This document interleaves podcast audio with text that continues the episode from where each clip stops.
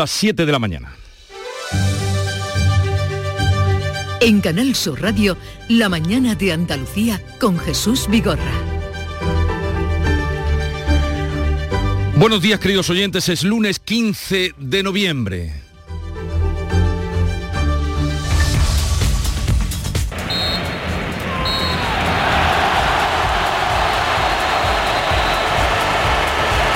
Ruge la cartuja, este es el momento del final del partido en el que España se ha clasificado para el Mundial de Qatar 2022. El estadio de la cartuja en Sevilla estallaba en vítores y con ellos los jugadores. El presidente de la Junta destacaba la normalidad en los aforos con un lleno completo. Hasta 52.000 espectadores se dieron cita anoche. Significa muchas cosas, significa normalidad, que empezamos a recuperar espacio, sin perderle de cara al miedo a la pandemia, pero significa recuperar normalidad. Y a mí personalmente este estadio que estaba olvidado, que, desgraciadamente ya no, no tenía, no era, eh, realizaba grandes eventos ni, ni tenía protagonismo, afortunadamente hoy lo tiene. Esto se produce cuando la incidencia por COVID en toda España y también en Andalucía sigue subiendo. Rozamos ya el riesgo medio y el temor es que volvamos a dar pasos atrás. Hoy se actualizan los datos del fin de semana y el consejero de salud avanza que podrían adoptarse de nuevo medidas restrictivas para frenar los contagios. Si miramos alrededor, es lo que están haciendo en comunidades como País Vasco y también en países como Austria con confinamiento para los dos millones de ciudadanos que no están vacunados. Hoy comienza en Huelva el juicio que sin duda será muy mediático porque que fue uno de los crímenes más atroces de los últimos años. Ocurrió en 2018. La joven zamorana Laura Luelmo fue secuestrada, violada y asesinada tras salir a dar un paseo por el pequeño pueblo del Campillo, a donde acababa de llegar para dar clases en un instituto. Era su primer trabajo. El único acusado, Bernardo Montoya, puede ser condenado a la prisión permanente revisable. Semana decisiva esta en la negociación de los presupuestos. Hoy se reúne de nuevo el gobierno andaluz con peso y voz. Faltan cuatro días para que expire el plazo de presentación de enmiendas a la totalidad Todavía no se sabe si estas formaciones darán su apoyo a las cuentas. El portavoz de Vox, Rodrigo Alonso, presiona y exige el cumplimiento de lo pactado. Estamos citados el lunes en la Consejería de Hacienda y le vamos a llevar al consejero todos los incumplimientos, uno por uno, y se lo vamos a entregar en un documento. Nosotros no vinimos a hacer la política del PSOE, ni a hacer seguidismo. Vinimos porque los andaluces votaron por un cambio. Si el Partido Popular y Ciudadanos quieren seguir con las políticas del PSOE, tendrán que hacerlo solos. En La Palma, la población espera que los signos que empieza a dar el volcán suponga el final de esta larga erupción que cumple ya 57 días. Los expertos registran caídas en la emisión de dióxido de azufre y en la sismicidad a profundidades intermedias, aunque los expertos del plan de emergencia se muestran cautelosos. Están con una tendencia o bien mantenida, estable desde hace tiempo, o bien a la baja pero esto se tiene que mantener del tiempo y, por ejemplo, en el caso concreto del SO2, tienen que bajar mucho más para que podamos eh, decir que es un nivel realmente bajo. Y este fin de semana terminó la cumbre del clima de Glasgow y lo ha hecho con sabor agridulce porque se esperaba algo más. Digamos que ha sido una declaración de buenas intenciones sin concreción en las medidas a tomar. El anfitrión, primer ministro de Reino Unido, Boris Johnson, dice que hay un punto de decepción, pero también citaba como histórico el acuerdo para terminar con los combustibles fósiles. Es incuestionable que Glasgow ha sido la sentencia de muerte para la energía del carbón. Es un logro fantástico y solo uno de los muchos que emergen de la COP26. Y en cuanto al tiempo, hoy tendremos cielo poco nubosos o despejados, habrá intervalos nubosos en la mitad oriental con posibilidades de algún chubasco en el litoral mediterráneo. Bajan las temperaturas, habrá heladas débiles en zonas altas de interior oriental, sopla poniente en el estrecho. Pero vamos a cerrar el zoom a cada una de las provincias para, eh, con algún dato más, eh, ampliar la información del tiempo. En Cádiz, Socorro López, ¿qué día nos esperan? Buenos días, pues despejado, a esta hora tenemos 12 grados, pero vamos a llegar a los 22. En el campo de Gibraltar, Ana Torregrosa. Aquí pocas nubes también, 15 grados a esta hora, una máxima de 21 es la prevista. ¿Y por Jerez, Pablo Cosano? Pues tenemos 8 grados ahora mismo en el termómetro, 24 de máxima prevista, cielo limpio. ¿Cómo viene el día por Huelva, Sonia Vela? Con los cielos despejados también, con 8 grados en la capital a esta hora y una máxima prevista de 22. ¿Qué día tendremos en Córdoba, Toño Merino? Buenos días, pues como estos que hemos tenido últimamente, todo sol, tenemos hasta ahora 9 grados y nos esperan de máxima 22. ¿Y en Sevilla qué temperatura se espera, Pilar González? Se esperan 22 grados, ahora tenemos 11, el cielo despejado y contar también Jesús que se ha producido un accidente de tráfico hace tan solo unos minutos en la isla de la Cartuja, junto a la radio, frente a una discoteca. Los servicios de emergencia han rescatado a tres personas y el tráfico estuvo cortado durante ese tiempo que ha durado el rescate, pero ya se ha reabierto. pues ya lo saben si van a pasar por aquí, si van a circular por la isla de la Cartuja. Y en Málaga, José Valero, ¿cómo viene el día? Pues cielo poco nuboso despejado en la provincia, tenemos ahora 16 grados y medio en la capital, llegaremos a los 25. ¿Qué se espera por Jaén, Beatriz Mateas? Bueno, pues se espera más fresquito, 16 grados de máxima, hasta ahora 6 cielos despejados. 16 de máxima en Jaén y por Granada, Laura Nieto. Pocas nubes, como los últimos días, 6 grados tenemos ahora mismo, pero la máxima será de 20. 20 la máxima en Granada y por la Andalucía, donde llegará el primer rayo de sol, Almería. María Jesús Recio, cuéntame y se va a quedar porque vamos a tener un día de lo más soleado. 24 alcanzaremos de máxima, ahora tenemos 15. Y después de conocer la previsión del tiempo, vamos a ver cómo está el tráfico a esta hora en Andalucía. Conectamos con la DGT, Rosa María Salcedo, buenos días. Muy buenos días. Arranca esta jornada de lunes 15 de noviembre y lo hace ya con complicaciones de acceso a la capital hispalense por la A4 a su paso por Bellavista. En el resto de carreteras andaluzas hasta ahora se circula con total normalidad, con tráfico fluido y cómodo y sin más incidencias ni tampoco retenciones. Desde la Dirección General de Tráfico les pedimos mucha precaución al volante.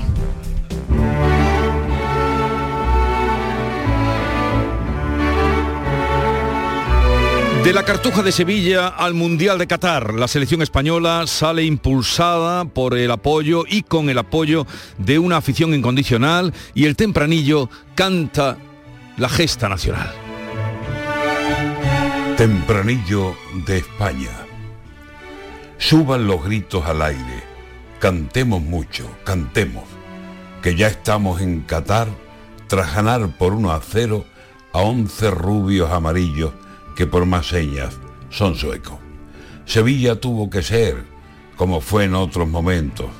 Viva el fútbol, viva el fútbol que gracias a él tenemos a 50.000 gargantas gritando España y luciendo los colores nacionales, mientras suena el himno entero sin rayones de silbidos o de tristes abucheos.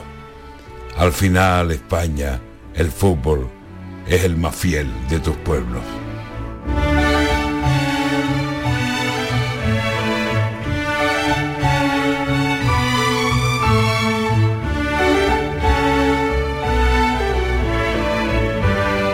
Antonio García Barbeito que volverá con los romances perversos al filo de las 10 de la mañana. ¿En qué capítulo de tu vida estás ahora? ¿Quieres hacer una reforma? ¿Cambiar de coche? ¿Tus hijos ya necesitan un ordenador para cada uno? ¿O quizás alguno ya empieza la universidad? ¿Habéis encontrado el amor y buscáis un nidito? En Cofidis sabemos que dentro de una vida hay muchas vidas y por eso ahora te ofrecemos un nuevo préstamo personal de hasta 60.000 euros. Cofidis, cuenta con nosotros. Estamos hartos de no celebrar la Navidad. Es que no vino nadie. Si no había ni regalos. Pero este año se va a acabar. Queremos volver a jugar.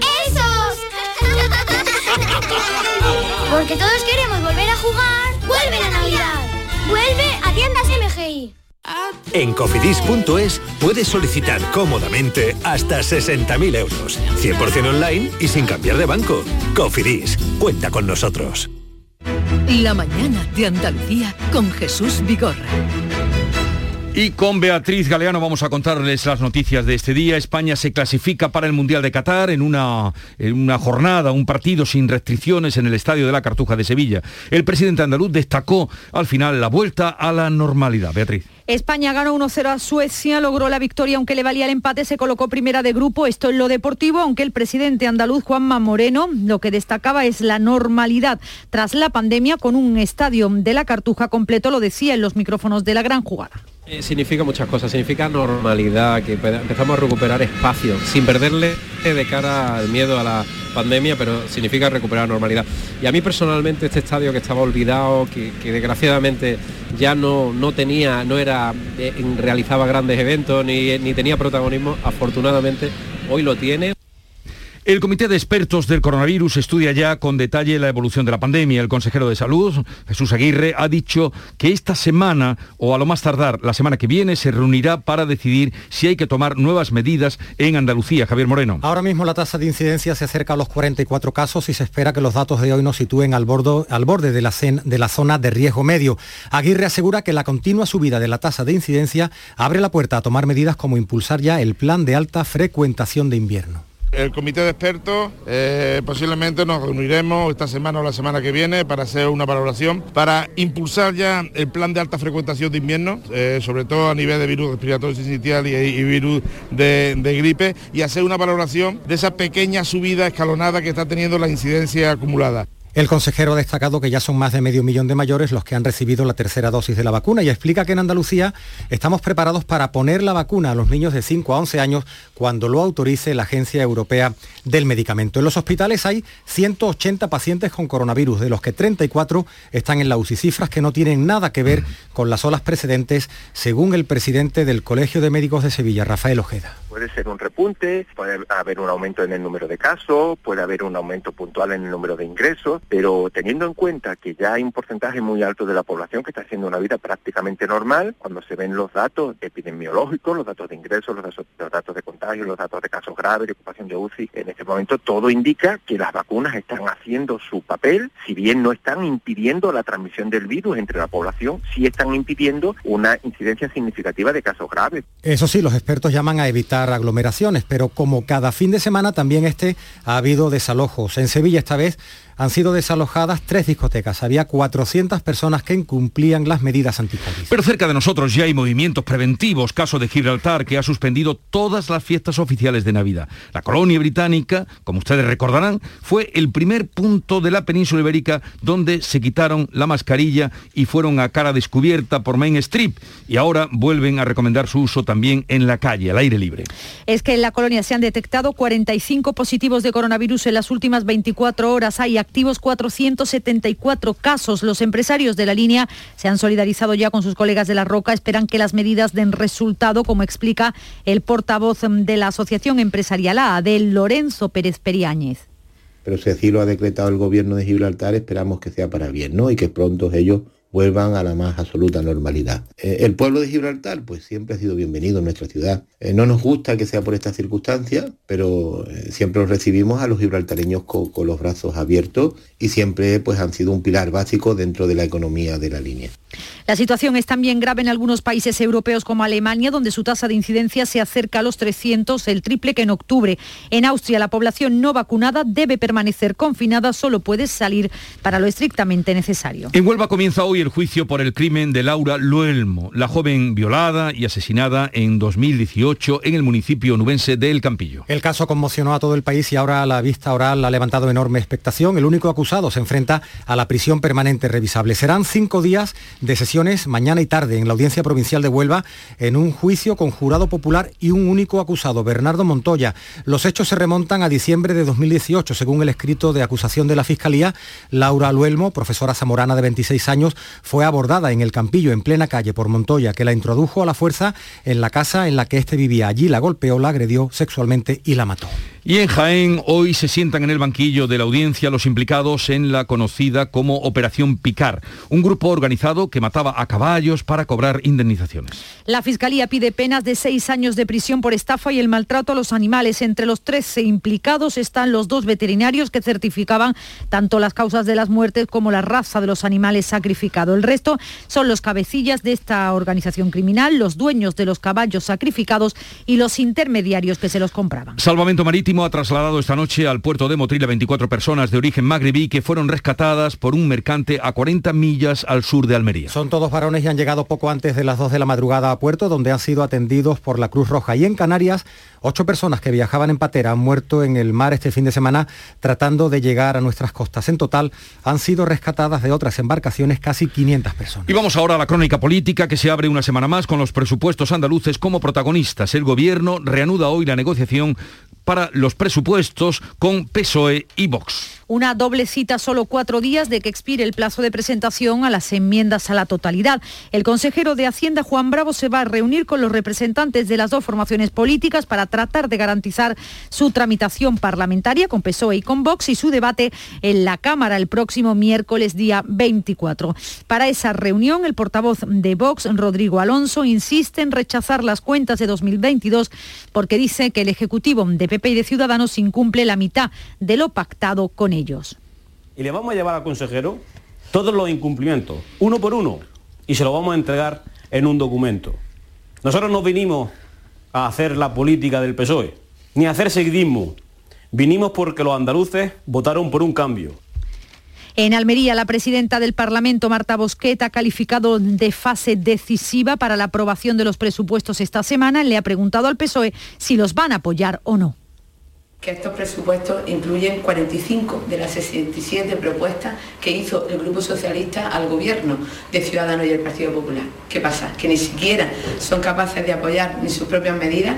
Hoy a las once y media de la mañana los portavoces de Unidas Podemos por Andalucía van a presentar la enmienda a la totalidad a los presupuestos del año que viene. Ya en clave nacional destacamos el anuncio del presidente del Gobierno, Pedro Sánchez, que ha eh, prometido la aprobación en el Consejo de Ministros de mañana de 600 millones de euros para crear más de 60.000 plazas de guardería. Una cita política este fin de semana, el anuncio lo hacía Pedro Sánchez en la clausura del Congreso Regional de los Socialistas Valencianos. El próximo martes en el Consejo de Ministros vamos a destinar 660 millones de euros en los próximos tres años, hasta el año 2024, para abrir más de 64.000 plazas de 0 a 3 años para nuestros niños y nuestras niñas.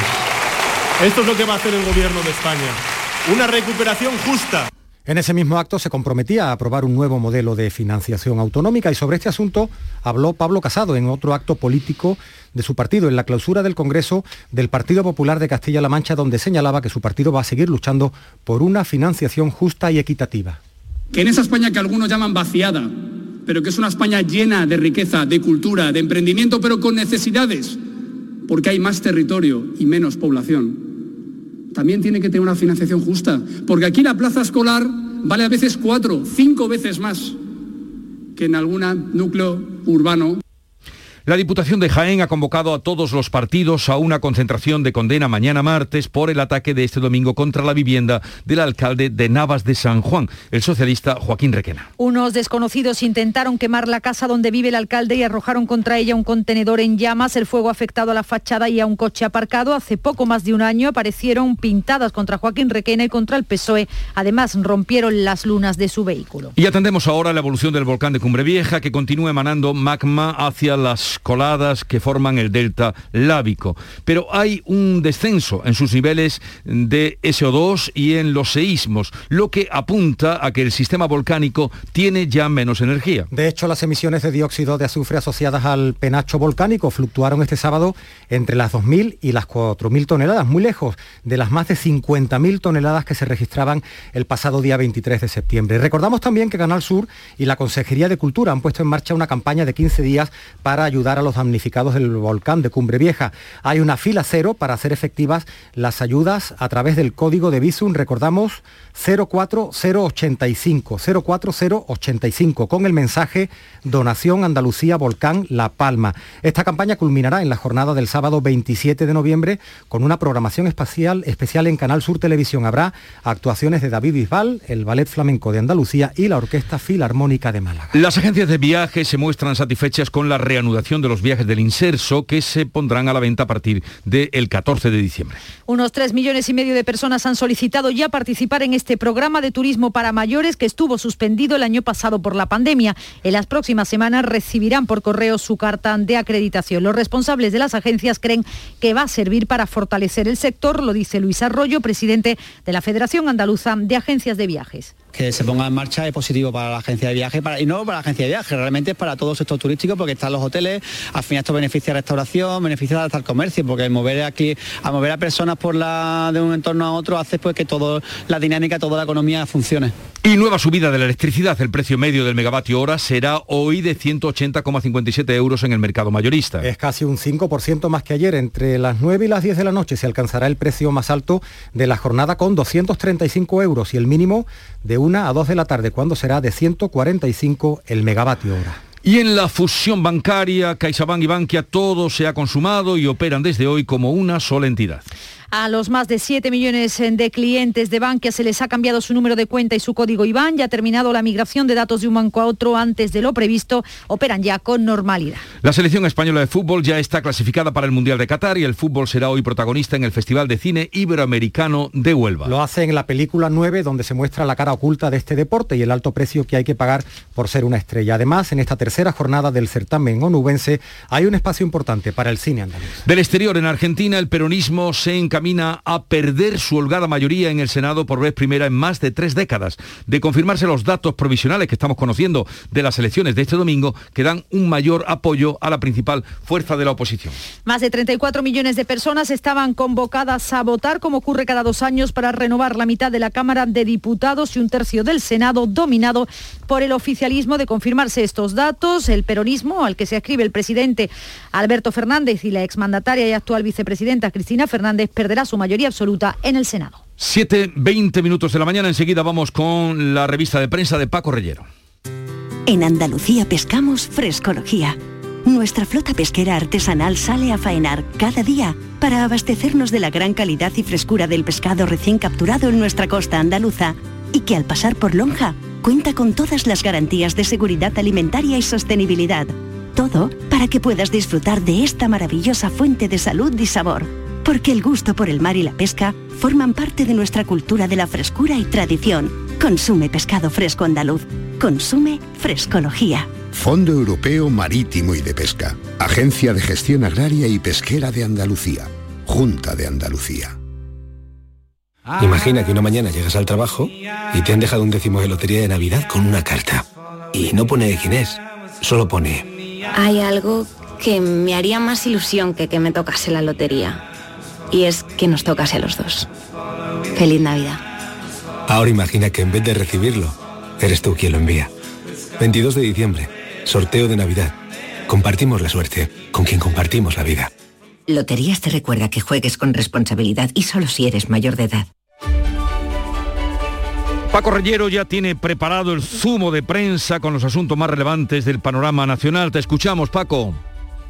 Buenos días, es el momento de compartir con los oyentes de Canal Sur Radio lo más importante de la prensa que viene muy variada en esta mañana de comienzos de semana. En la vanguardia encontramos que el alza de los materiales sube un 10% el coste de la construcción de pisos. La edificación de oficinas se encarece un 18% y la de naves logísticas aumenta hasta un 20% desde el inicio de la pandemia en el país. Asunto de apertura el gobierno va a ubicar fuera de Madrid, de la capital, y tras una polémica creciente, solo los nuevos organismos, también destacado en esa portada del diario del Grupo Prisa, la Unión Europea, que prevé para 2023, dentro de apenas un par de años, las primeras maniobras militares de la historia del continente de una manera conjunta. En el mundo hay encuesta, encuesta de lunes, en la que destacan este dato. El 75% de los votantes del Partido Popular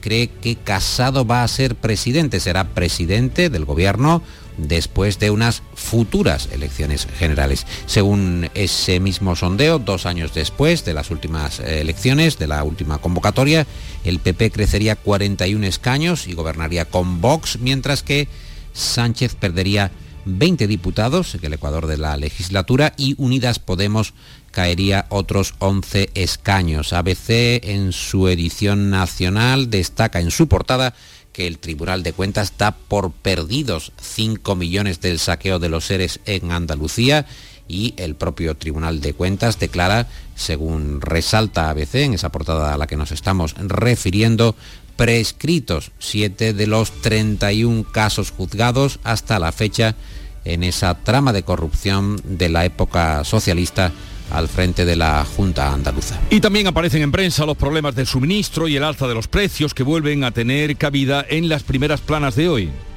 Pues sí, de estos asuntos se habla, por ejemplo, en la portada de ABC, donde se afirma que la receta nuclear del presidente de Francia, Macron, bajaría un 75% el precio de la luz en España. Francia que anuncia, ha anunciado la construcción de nuevas eh, centrales y apuesta por los reactores SMR, pequeñas plantas de fácil instalación para compensar el déficit de las renovables. Sobre las consecuencias del alza de precios, el propio ABC informa.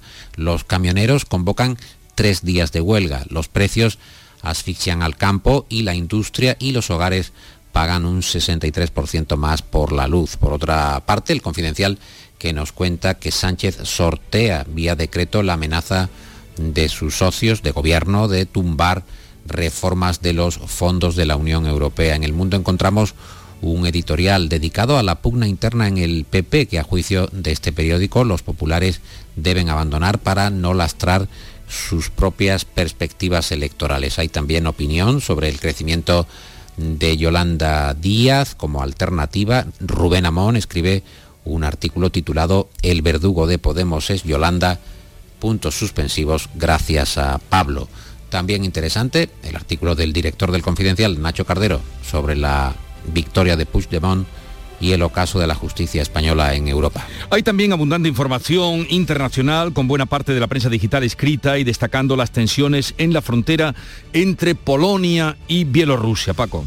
Y más asuntos, Jesús, en la vanguardia, información de portada, Austria que confina a millones de sus eh, ciudadanos que aún no se han vacunado. En Austria solo hay un 65% de la población que ha procedido a la vacunación, mientras aquí como sabemos, el Ministerio de Sanidad que estudia inyectar la tercera dosis. También mucho sobre Glasgow, sobre la cumbre del clima, la frustración que ha producido un acuerdo sin ambición y muy subrayadas las palabras de Antonio Guterres, el secretario general de las Naciones Unidas. La catástrofe climática sigue llamando a la puerta. No basta una cumbre de compromisos, se titula el editorial del país, donde leemos que Glasgow no es el acuerdo de emergencia, pero consigue avances tanto en mitigación como en adaptación. Y recomendamos el reportaje de Lucas de la Cal, el corresponsal del mundo en China. Se titula En la zona cero del cuello de botella de la cadena de suministros. Lucas de la Cal cuenta cómo están las cosas en el puerto de Shanghái, determinante para el movimiento internacional de mercancías. Muchas gracias Paco por la entrega de esta revista de prensa y ya leídos todos los periódicos, vamos al encuentro con Nuria Gaciño. Black Week de Hyundai patrocina este programa. Nuria Gaciño, buenos días. Hola, ¿qué tal? Muy buenos días. Nos vamos al Mundial. Yo ya estoy haciendo las maletas y eso que todavía queda un año. Vaya trabajito el que ha costado sacarse el billete directo para el Mundial de Qatar, pero a pesar de ello, España está de nuevo llamada a ser una de las selecciones protagonistas en la cita mundialista del próximo año. Pero así Ah, se saborea mejor. Sí, yo creo que sí. Eh, eh, Por lo menos el subidón es mucho mayor. Le valía el empate a España eh, anoche ante Suecia y con empate a cero se mantuvo el marcador hasta los minutos finales, cuando en el 86 llegó el gol de Álvaro Morata. Cierto es que se sufrió eh, más de lo esperado, pero es que a los suecos solo la victoria les daba el pase directo, así que es normal que también ellos lo intentasen desde el principio. De hecho, tuvieron ocasiones bastante claras para haberlo conseguido. Celebración por todo lo alto en el Estadio de la Cartuja de Sevilla, que no defraudó una vez más. Se rindió al andaluz Gaby, el mejor sobre el terreno de juego, vaya pedazo de jugador. Y la selección española que logra el objetivo sale triunfadora, al igual que Luis Enrique, un seleccionador, un técnico muy criticado, como sabes, Sí. que al término del partido, bueno, pues reconocía haberse quitado un verdadero peso de, No de ve- encima. Yo que me fui a la cama con el transistor, Sí. antiguo. pero sí, era un no, no, transistor. escuchando la gran jugada, No, pero que era un transistor, no, no, no era el móvil. No era la aplicación. No era la aplicación. Entonces, en- entre la vigilia, la duerme vela, eh, me llegó el éxito. ¿Y no estabas preocupado porque no llegaba el gol? Y la rueda de prensa, no, ya estaba dormido. pero, pero luego la rueda de prensa era interminable. y él estaba eh, eufórico. Sí, ¿no? él estaba eufórico, no es para menos porque lo han pasado mal, sobre todo han tenido mucha presión, decía él, eh, más en esta fase clasificatoria que por ejemplo en la Eurocopa, ¿no? que es un torneo más importante. Me gustó que dijo, me decían, bueno, pero ya se dice, no, esto está olvidado mañana, en cuanto que perdamos otra vez. Entonces, ahí lleva toda la razón. El holocausto caníbal, lo ha llamado así. El Es que holocausto ahora, caníbal. a- ahora hay que esperar un año eh, para el Sí. Mundial, o sea que imagínate lo que puede pasar de aquí a un Y el año. Almería que sigue lanzado. El líder de segunda logra una nueva victoria en Ibiza por 0 a 1. Es la sexta consecutiva gracias al penalti transformado por Sousa, una pena máxima muy polémica que tuvo que revisar el bar. Con este triunfo el Almería mantiene el liderato a seis puntos del segundo, que es el Eibar, a nueve del tercero, el Valladolid, y el Málaga por su parte, eh, que cierra esta noche la decimosexta jornada en segunda en la Rosaleda para medirse a las nueve al Tenerife. Una victoria les acercaría de nuevo a la liguilla de ascenso y a las nueve de esta noche tenemos cita con el tenis por primera vez en el máster femenino que se celebra este año en México, en Guadalajara. Podremos disfrutar de una semifinal española, Garbiñe Muguruza y Paula Badosa. Pues así llegamos a las siete y media. Gracias, Nuria. Que tengas un feliz lunes y comienzo de semana. Igualmente, fuerza. Llegamos a las siete y media y enseguida damos un vistazo a los titulares del día. ¿Existe algo más valioso que el tiempo? Pues no. Por eso, esta Black Week Hyundai te lo regala. Porque si compras un Hyundai te ahorras muchos meses de espera para tener tu coche. Black Week de Hyundai. Lo quieres, lo tienes. Condiciones especiales para unidades en stock. Más información en hyundai.es.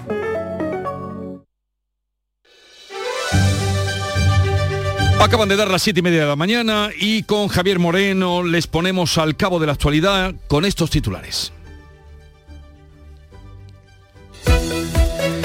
La subida de la incidencia de COVID en Andalucía fuerza a reunirse de nuevo al comité de expertos. Va a decidir si hay que tomar medidas especiales al situarnos cerca del riesgo medio. País Vasco anuncia ya restricciones para las poblaciones con más casos que están en nivel de riesgo alto. En Europa vuelven las medidas restrictivas. Desde esta medianoche Austria confina a los no vacunados. Países Bajos tiene confinamiento parcial. Alemania moviliza de nuevo al ejército y Gibraltar suspende los actos oficiales con motivo de la Navidad. En Huelva comienza hoy el juicio por el crimen de Laura Luelmo, la joven violada y asesinada en el municipio del Campillo. El único acusado, Bernardo Montoya, se enfrenta a la prisión permanente revisable. Será juzgado por un jurado popular. 35 medios de comunicación se han acreditado para seguir las sesiones. En Andalucía han fallecido cuatro de las cinco víctimas mortales que se han producido en accidentes de tráfico este fin de semana en España. Dos de las víctimas morían en un choque frontal en el municipio sevillano de Lebrija. Además, dos motoristas han muerto en las provincias de Cádiz y de Almería. Este último con tan solo 17 años. En La Palma el volcán empieza a dar los primeros signos de agotamiento. La erupción cumple ya 57 días con caídas de la emisión de dióxido de azufre y de la sismicidad, mientras se investiga la muerte de un vecino al que se le cayó un techo mientras realizaba labores de limpieza. El buen tiempo favorece la llegada de pateras. Esta madrugada han llegado al puerto granadino de Motril 24 personas rescatadas tras ser avistadas por un mercante. A Canarias han llegado este fin de semana medio millar de personas, ocho de ellas fallecidas. Y en cuanto al tiempo, ¿qué previsión tenemos? Hoy tendremos cielos poco nubosos o despejados, habrá intervalos de nubes en la mitad oriental de Andalucía con posibilidad de algún chubasco en el litoral mediterráneo. Bajan las temperaturas, sopla poniente en el área del estrecho. 7.32 minutos de la mañana sintonizan Canal Sur Radio. ¿Te unes al reto de la reforma sostenible? Es el momento.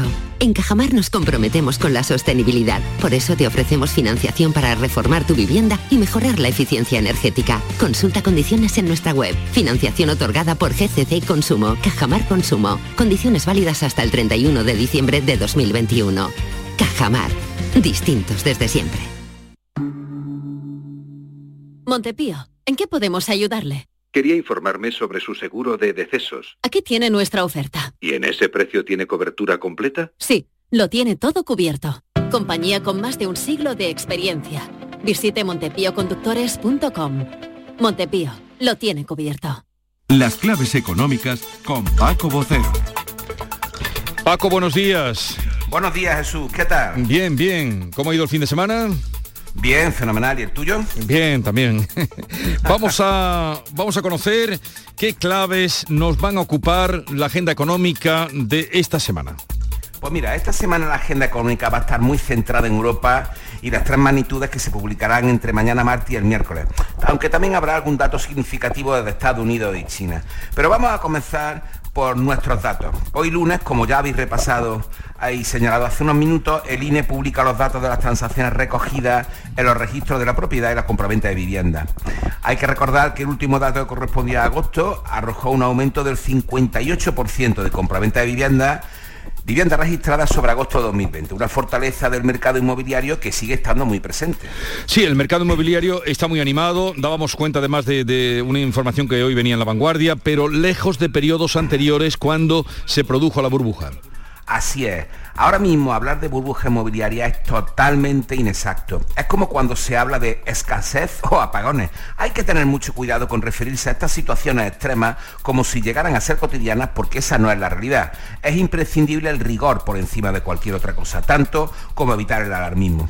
Y volviendo sobre la vivienda, una orientación. El Banco de España hace unos días publicó su último informe de estabilidad financiera, correspondiente a otoño, donde dice literalmente que la vivienda no muestra signos de sobrevaloración y aunque el crédito hipotecario nuevo está creciendo con fuerza este año, parte de niveles muy reducidos y no se está traduciendo en un incremento material del stock.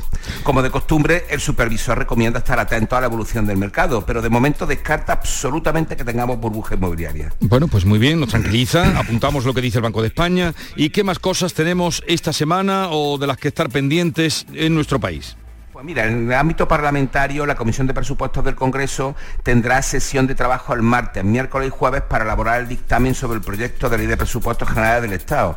Y la semana siguiente se debatirá en el Pleno según el calendario de tramitación. Finalmente, el jueves tendremos datos sobre la competitividad de la economía española frente a la zona euro. ¿Y las claves europeas a las que te referías al principio? Pues mira, importante las tres. Mañana martes conoceremos los datos de crecimiento del tercer trimestre en la zona de euro, del PIB y del empleo tanto en el mismo periodo como en los dos últimos 12 meses. Y el miércoles los datos de inflación, como siempre, muy relevantes. Pero además de la eurozona, y como decíamos, hay números sobre ventas minoristas en Estados Unidos y producción industrial en China. Y finalmente también, como estáis recordando, la guerra contra el COVID no ha terminado. Habéis puesto bastantes ejemplos, Alemania, Países Bajos, Bélgica, etcétera. Y es que los economistas que están elaborando las previsiones económicas para 2022 están siguiendo con mucha atención la evolución de una pandemia que todavía no ha sido derrotada. Sí, y, y, además sorprende, lo venimos contando esta mañana, ¿no? El, en, en, Gibraltar, que fue donde primero se quitaron la mascarilla y pasearon a cara descubierta en, en toda la península y, y, ahora eliminan así de a 40 días de la Nochebuena las fiestas oficiales de Navidad, ¿no? Es sorprendente. Exactamente, una, una señal, una señal llama, sorprendente y llamativa. ¿eh? Paco, te dejamos ahí como vigía de lo que acontece económicamente. Hasta mañana, un saludo, que tengas un buen día. Hasta mañana, un abrazo. Adiós. Pipas Reyes son las pipas de siempre. Ahora encontrarás tus pipas Reyes más grandes, con más aroma, con más sabor y más duraderas. Tradición e innovación para traerte tus mejores pipas Reyes. Las del paquete rojo, tus pipas de siempre. Este miércoles, la tarde de Canal Sur Radio con Mariló Maldonado quiere que tomes conciencia sobre el cáncer de próstata. Y lo hará informándote sobre la enfermedad, sus riesgos y las revisiones preventivas desde el Hospital Vita Sanit Internacional Benalmádena. Un centro que cuenta con un robot Da Vinci para el tratamiento de esta enfermedad. La tarde de Canal Sur Radio con Mariló Maldonado. Este miércoles desde el Hospital Vita Sanit Internacional Benalmádena, con la colaboración del Hospital Vita Sanit Internacional Benalmádena.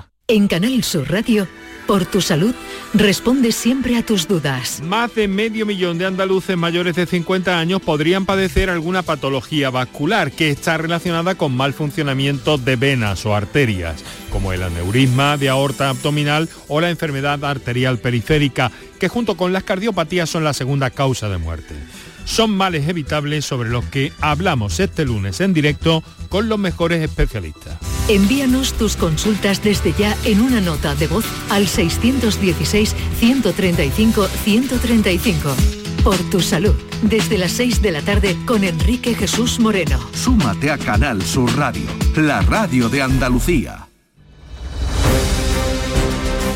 Vamos a completar la actualidad informativa de hoy con otras noticias que nos llegan de Andalucía. Comenzamos en Málaga, donde hoy se celebra el juicio a un exentrenador para el que piden nada menos que 180 años de cárcel por abusar de 30 menores. Cuéntanos, José Valero.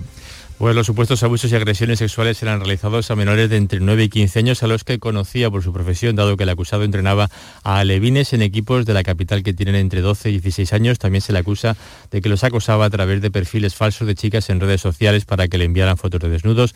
El pasado mes de abril hubo una comparecencia en la que el fiscal planteó una conformidad si el procesado reconoce los hechos, aunque habrá que esperar al juicio de ahora para saber si finalmente será necesario celebrar todo el juicio o se llegará a ese acuerdo. Entre los delitos figuran distribución y tenencia de pornografía infantil y una veintena de agresiones sexuales a menores de 16 años. En Sevilla, la campaña del arroz ha concluido en el Bajo Guadalquivir. Este año la falta de agua ha obligado a sembrar la mitad de lo habitual. Aún así, el sector está satisfecho por la calidad del grano obtenido. Pilar González. Han sembrado la mitad, un total de 18.500 hectáreas en el Bajo Guadalquivir y una producción de 9.000 kilos por hectárea. A pesar de ello, el director gerente de la Federación de Arroceros, Eduardo Vera, se ha mostrado en Gran Sur Radio satisfecho con la campaña por la calidad de la cosecha y por la rentabilidad que se le ha sacado al agua disponible. Una campaña que al final yo creo que se ha, se ha hecho un trabajo muy profesional, se ha sido muy eficiente con el agua, ha habido una labor muy buena por parte de los agricultores, por parte de las comunidades y la verdad que dentro de este 50% ha sido una cosecha bastante buena. El arroz del Bajo Guadalquivir es una producción integrada, respetuosa con el medio ambiente, ya que está en el entorno de Doñana. En el campo de Gibraltar, ecologistas advierten de la presencia del cangrejo azul, una especie invasora en el río Guadiaro. Cuéntanos, Ana Torregrosa. El cangrejo azul es una especie invasora que ya se ha detectado en otros puntos de la provincia de Cádiz y ahora desde Verdemar ecologistas en acción alertan sobre su presencia también en el río Guadiaro, en el término municipal de San Roque. Piden a las administraciones que adopten medidas urgentes porque dicen se trata de una especie muy agresiva que además se extiende con mucha rapidez. Y en Jaén este lunes es el día señalado para la apertura de las cooperativas aceiteras. Beatriz Mateas. Sí, abren preocupados porque han subido todos los gastos, sobre todo con la factura de la luz y también por el tiempo. La lluvia no está ayudando a que los socios lleven la aceituna a las cooperativas. Antonio Guzmán es el gerente de las cooperativas en Jaén. Lo que ocurre es que al principio, por lo mejor, pues el número de agricultores que la vayan entregando sea el ritmo un poquito más pausado que otras campañas, pero la almazara cuando llega el momento tienen que abrir y recoger la aceituna de, de nuestros socios. Bueno, en Jaén hay 300 almazaras, 180 son cooperativas. Bueno, ¿has probado ya la primera extracción de este año? eh? Claro. Claro, anda Claro. sin pensarlo. ¿Y qué tal? ¿Cómo viene? Pues mira, viene un poquito menos intenso de lo que yo esperaba, pero tan rico como siempre. Eh, lo celebro, querida Beatriz. En Granada, la Asociación de Guardias Civiles Solidarios y un empresario del metal han ideado un artilugio para retirar la ceniza de los tejados del volcán de La Palma sin peligro para las personas. Laura Nieto. Está fabricado de aluminio, pesa muy poco y su manejo es fácil y seguro. La idea se basa en los utensilios que se usaban antaño en la Alpujarra cuando nevaba y había que desalojar la nieve de los terraos para que no se hundieran. El prototipo, llamado Retiracenizas, tiene forma de limpiafondos de piscina. Viajará mañana martes hacia la isla de La Palma para probarlo y si funciona y se cree conveniente, se fabricará en Granada de forma totalmente altruista para ayudar a los palmeros. Eh, pues eso les honra un gesto como este. Y en Huelva hoy nos queremos hacer eco de la llamada de ayuda de la familia de un joven con daño cerebral tras un accidente de tráfico ocurrido este verano. Necesitan fondos para costear la rehabilitación que necesitan. Eh, Sonia Vela, cuéntanos.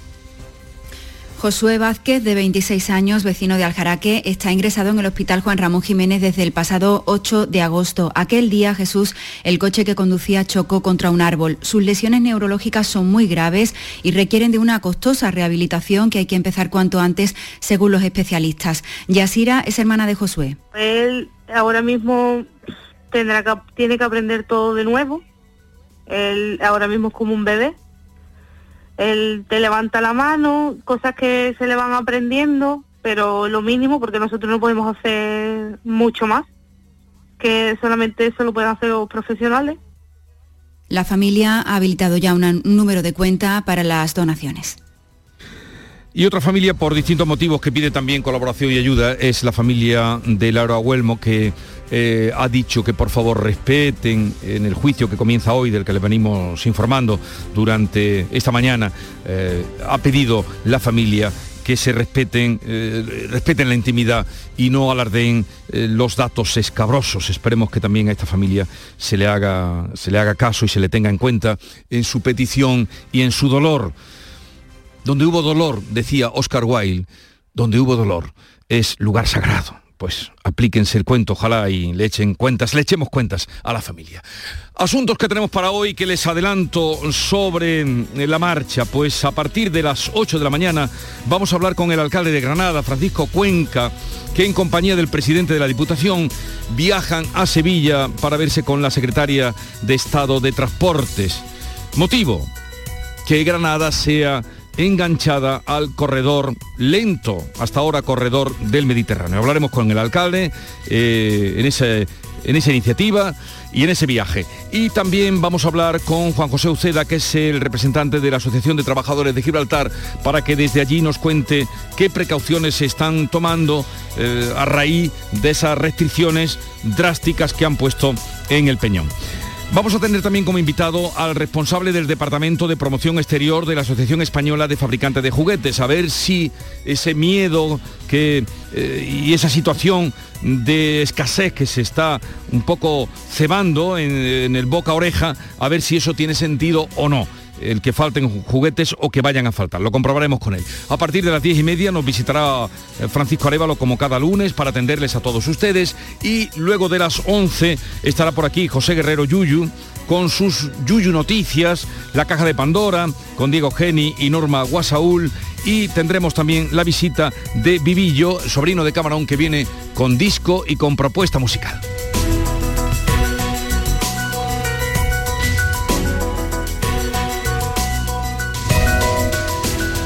Tiempo ahora para la información local, 7.45 minutos de la mañana, 8 menos cuarto. En la mañana de Andalucía de Canal Sur Radio, las noticias de Sevilla. Con Pilar González. Hola, buenos días. Este lunes es el funeral en Los Palacios por los dos jóvenes fallecidos en accidente de tráfico en un fin de semana en el que en Sevilla Capital se han cerrado tres discotecas con 400 desalojos por incumplir las medidas anti-COVID. En lo político está previsto que el martes el alcalde de Sevilla diga cuándo se va. Hoy tenemos cielo despejado, viento del este o noreste y la máxima prevista de 20 grados en Morón, 21 en Écija, 22 en Sevilla, 23 en Lebrija. A esta hora 11 grados en la capital. Ignacio Automoción, tu centro multimarcas en Utrera, te ofrece la información del tráfico. Hay retenciones en la entrada a la ciudad por la 49 de 6 kilómetros, uno por el patrocinio, tres por la autovía de Utrera, dos por la de Coria y uno por la de Mairena. En Bellavista, en la variante, dos kilómetros. En la subida al Centenario, tres en sentido Huelva y uno en el nudo de la Gota de Leche, sentido Ronda Urbana Norte, donde el tráfico es intenso a la altura de San Lázaro y Pinomontano. También es intenso en la entrada a la ciudad por el Alamillo y por la avenida Juan Pablo II. Relájate, porque tendrás garantía de 24 meses, atención personalizada, vehículos por encargo, variedades en sub o crossover. www.ignacioautomoción.com Ignacio Automoción tiene la solución. En Canal Sur Radio, las noticias de Sevilla.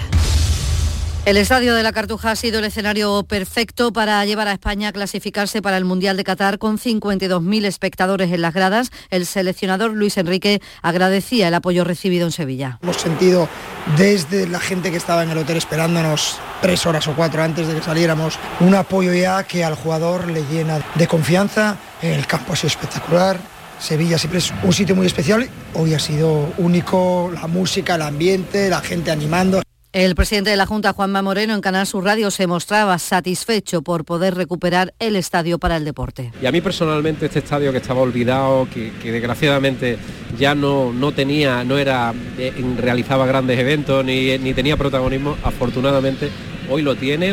La Policía Local de Sevilla ha desalojado este fin de semana tres locales de ocio con casi 400 personas que incumplían las medidas anti-COVID, uno en la zona de Viapol y otros dos en el Polígono Industrial San Jerónimo. Los agentes han ordenado también el cierre de estas tres discotecas. En la última semana, Salud ha sumado 325 contagios en nuestra provincia. Cinco personas han fallecido por coronavirus. El Sindicato Médico de Sevilla considera que la situación sanitaria actualmente no es mala. El número de contagios y hospitalizados está contenido. Entiende que el elevado porcentaje de vacunación, además de frenar esos contagios, reduce los casos graves. Por ello, su presidente, Rafael Ojeda, prefiere hablar de un posible repunte en las próximas fechas más que de una nueva ola número de ingresos, el número de casos graves, son datos que no tienen nada que ver con lo que ha habido en otros momentos y en principio, salvo que hubiera alguna novedad, nada sugiere que vayamos a vivir una ola en el sentido de un colapso sanitario como el que hemos vivido en momentos anteriores, ¿no? Por tanto, yo diría que la- lo que cabe es ser precavido, ser prudente, pero desde luego no alarmista.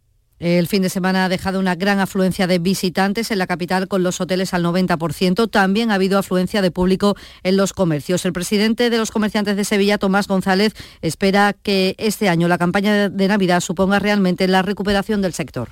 tenemos la confianza puesta en esta campaña de Navidad. Esperemos que esta mm, campaña de Navidad realmente sea ese pistoletazo de salida para que el ciudadano coja confianza, vea que tomando esas mínimas medidas de precaución que debemos de seguir tomando, puede salir a la calle. 7 de la mañana y 49 minutos. Vuelve al patio de la Diputación la muestra de la provincia. 10 ferias empresariales desde el 16 de octubre al 19 de diciembre. Cerveza artesanal, vinos y licores, joven empresa, mujeres empresarias, nuevas tecnologías, productos y sabores de la provincia. Te esperamos. Conoce tu provincia. Más información en la web prodetour.es. Diputación de Sevilla. Porque realizar una obra eficaz y eficiente en Sevilla es posible. Revesan. Contamos y trabajamos con arquitectos, administradores de fincas y para particulares, llevando a cabo sus proyectos con la calidad y seriedad que nos caracteriza. Contáctenos en revesan.es. Revesan, transformando Sevilla. Las noticias de Sevilla. Canal Sur Radio. Esta tarde será el funeral en los palacios de los dos jóvenes fallecidos el sábado en accidente de tráfico en la carretera de circunvalación de Lebrija al colisionar de frente con otro coche cuyo conductor resultó herido. En los palacios hoy es jornada de luto oficial. Su alcalde, Juan Manuel Valle, ha lamentado las muertes en una carretera que tiene peligro. Esa es una carretera muy transitada también por vecinos de los Palacios Villafranca, de todo el Bajo Guadalquivir. Es una carretera que tiene bastantes cambios de, de rasantes y sí, es peligrosa y aun conociéndola pues se presta a que pueda haber accidentes graves. Y en Sevilla Capital, este domingo, un conductor de 28 años que duplicaba la tasa de alcohol, pues ha perdido el control del coche y ha chocado contra tres vehículos. El suyo ha quedado en vertical en la calle Ciudad de Manises, en Alcosa. Siete bomberos han tenido que intervenir para poner de nuevo el coche sobre la vía. Este era el momento.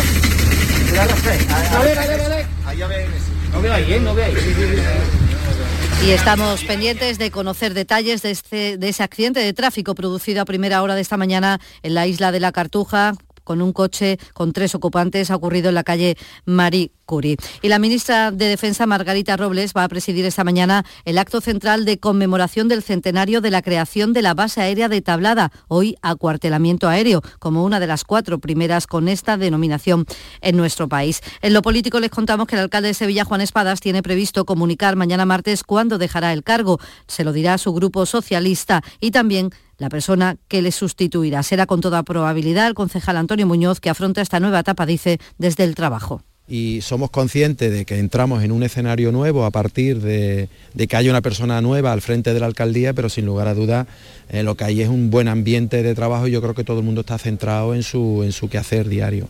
Espadas podría dejar el ayuntamiento en diciembre y ocupar un sillón en el Senado sustituyendo a Miguel Ángel Vázquez, que renunciará como senador previsiblemente esta semana. Se mueven así los asientos para posicionar al candidato socialista a la Junta de Andalucía. En esta línea, Javier Fernández, el nuevo secretario del PSOE sevillano proclamado este fin de semana, tiene claro su objetivo. Primer gran, gran objetivo que tenemos, ilusionarnos, ilusionar para llevar a Juan Espada a la presidencia de la Junta de Andalucía. Hay partido, nosotros lo tenemos claro, podemos ganar, vamos a ir a por todas les contamos también que Adif ha iniciado ya los trabajos de refuerzo de un terraplén de la línea Sevilla-Huelva a su paso por Valencina, que está hundido. Las obras van a durar siete meses y el sector turístico trabaja para conseguir un enlace aéreo directo Sevilla-Estados Unidos. El presidente de los hoteleros sevillanos, Manuel Cornaps, subraya la importancia de este mercado para la ciudad. Es un turista de larga estancia y alto poder adquisitivo. El establecer una línea de conexión directa eh, Sevilla-Estados Unidos y eh, en ello estamos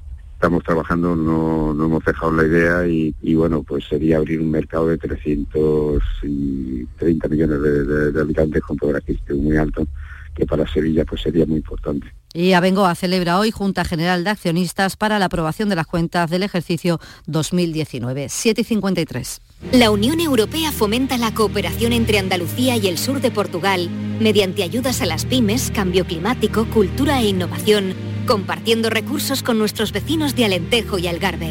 Programa Interreg España-Portugal 2014-2020. Andalucía, un puente a la cooperación. Unión Europea. Junta de Andalucía. Tenías ganas de salir. Por fin puedes. Si además quieres hacerlo estrenando coche, estrena un Kia, porque vuelven los 10 días Kia del 15 al 26 de noviembre. Y aprovecha además el plan Moves 3, solo en la red Kia de Sevilla. Kia. Movement that inspires. Kia, descubre lo que te inspira. En Canal Sur Radio, las noticias de Sevilla. La campaña del arroz ha concluido ya en la provincia de Sevilla. los agricultores han tenido la mitad del agua para riego y han sembrado la mitad, 18.500 hectáreas en el Bajo Guadalquivir, con una producción de 9.000 kilos por hectárea. A pesar de ello, el director gerente de la Federación de Arroceros, Eduardo Vera, se ha mostrado en Canal Sur Radio satisfecho con la campaña. Una campaña que al final yo creo que se ha hecho un trabajo muy profesional, se ha sido muy eficiente con el agua, ha habido una labor muy buena por parte de los agricultores, por parte de las comunidades y la verdad que dentro de este 50% ha sido una cosecha bastante buena. Y los hermanos de la Macarena han reelegido a Juan Antonio Fernández Cabrero, hermano mayor, con 2.390 votos. El siguiente candidato, Santi Álvarez, conseguía 1.249. Cabrero valoraba así el respaldo obtenido. Yo creo que el éxito está en que los hermanos han visto un programa escrito, serio, riguroso, que piensa en el hermano, en la hermandad y en, fin, casi primero y último, que es la caridad. Yo creo que a mí me premian los hermanos mi dedicación a la caridad. Y en la Casa de la Ciencia de Sevilla, hoy y mañana, conferencias para celebrar el 800 aniversario del nacimiento de Alfonso X el Sabio. A esta hora 8 grados en Olivares, también en Lora del Río, 7 en Casariche, 11 en Sevilla.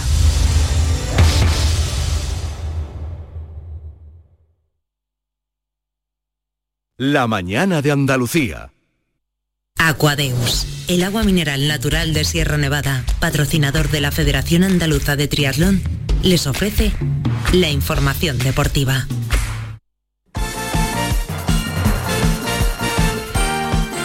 ¿Qué tal? Muy buenas. Ya información deportiva a esta hora de la mañana. Se ha sufrido hasta el final pero España estará en el Mundial de Qatar, que era el objetivo. A la selección le valía el empate ante Suecia, pero como ya dijo Luis Enrique en la previa, no se conformaban con el empate, querían sumar una nueva victoria para no jugar con fuego, pero eso es lo que sucedió. Primero por la buena defensa del equipo sueco, al que solo la victoria le daba el pase directo, y segundo porque a España le sigue costando marcar. Cierto es que la posesión fue para el combinado nacional, pero Suecia gozó de bastantes ocasiones claras, así que se pasó muy mal, hasta el minuto 86, cuando llegó el gol de Morata, que había saltado al terreno de juego un poco antes. Cumplió Morata, un delantero cuestionado en su momento por la grada de Cartuja, pero que anoche fue ovacionado, al igual que el andaluz Gaby, sin duda el mejor del partido. Pero de toda esta fase clasificatoria, el que sale triunfador es Luis Enrique, muy criticado por la prensa y por la afición. De hecho, en Sevilla, con el billete directo a Qatar en el bolsillo, nada más terminar el partido, reconocía haberse quitado un gran peso de encima. Para ser sincero, me he quitado un gran peso encima, la verdad. Que cuando ya uno llega a una fase final, de hecho he sentido mucha más presión en estos últimos partidos, mucha más que en el europeo o que en la Nations League. Curiosamente, cuando tienes que conseguir un resultado que supuestamente te parece fácil o, por historia lo tienes que conseguir, pues parece como que te acabas cargando de presión. Pero bueno, hemos intentado trabajar mucho el aspecto psicológico y pensar en centrarnos en lo que podemos encontrar y en lo positivo y creo que hemos podido transmitir a los jugadores la confianza necesaria. Hoy han estado muy bien y España estará en el próximo Mundial, que es una cosa que creo merecida porque además creo sin ninguna duda que somos una de las selecciones que puede aspirar a estar entre las mejores un peso que volverá dentro de un año cuando España esté en pleno Mundial de Qatar. Eh, volverá, como lo ha definido Luis Enrique en televisión española, el holocausto caníbal. Desgraciadamente en cuanto perdamos un partido, volverá el holocausto caníbal, que creo que hay una película bastante desagradable que se llama así. Pero bueno, nosotros estamos acostumbrados a la presión, nos encanta que vosotros, medios de comunicación, en general, generéis buen rollo porque beneficia al equipo, beneficia a todos. Yo creo que al Mundial vamos a llegar bien, con gente muy joven, con gente veterana que aporta muchas cosas. El futuro es esperanzador. Todavía quedan selecciones por lograr la clasificación directa para el Mundial, como es Italia, que hoy se juega el pase en Belfast ante Irlanda del Norte. El empate le vale para dejar segunda a Suiza. A un paso también tiene la clasificación Inglaterra. Un simple empate frente a San Marino les garantiza el Mundial. El que de momento ha dado las sorpresas Portugal tras caer anoche en su casa ante Serbia por 1 a 2. Le valía el empate y empezó ganando, pero al final eh, perdió por 1 a 2. Así que los serbios son los que van ahora directamente al Mundial de Qatar. Y aquí en España el Almería sigue lanzado. El líder de segunda logra una nueva victoria, esta vez en Ibiza por 0 a 1. Es la sexta consecutiva gracias al penalti transformado por Sousa un penalti eh, bastante polémico, de hecho eh, tuvo que ser revisado por el VAR. Con este triunfo el Almería mantiene el liderato a seis puntos del segundo, que es el Eibar, y a nueve del tercero, el Valladolid. Rubi, el técnico de la Almería, confía en alargar la racha todo el tiempo que se pueda. Bueno, sí, son seis, ahora las últimas cuatro sin encajar ningún gol, estamos muy contentos, eh, pero también te digo que las hemos tenido que pelear, las hemos tenido que trabajar y, bueno, y estamos pasando un momento muy dulce que por supuesto lo vamos a estirar todo lo que podamos. El Málaga, por su parte, cierra esta noche la decimosexta jornada en segunda división en la Rosaleda para medirse a las 9 de la noche al Tenerife. Una victoria les acercaría de nuevo a la liguilla de ascenso. Victoria es la que ha logrado en la Liga CB Unicaja, 89 a 78 ante el Burgos y derrota en cambio del Betis 72 a 81 frente al Tenerife. Y hoy tenemos cita con el tenis por primera vez en el Máster femenino que se está celebrando este año en Guadalajara, en México podremos disfrutar de una semifinal española. Garbiñe Muguruza vencía ayer a la Estonia con Tabeit, así que se mete en semifinales, se va a medir hoy a las 9 de la noche a Paula Badosa. Aquadeus, ahora más cerca de ti, procedente del manantial Sierra Nevada, un agua excepcional en sabor, de mineralización débil que nace en tu región. Aquadeus Sierra Nevada es ideal para hidratar a toda la familia y no olvides tirar tu botella al contenedor amarillo. Aquadeus, fuente de vida, ahora también en Andalucía.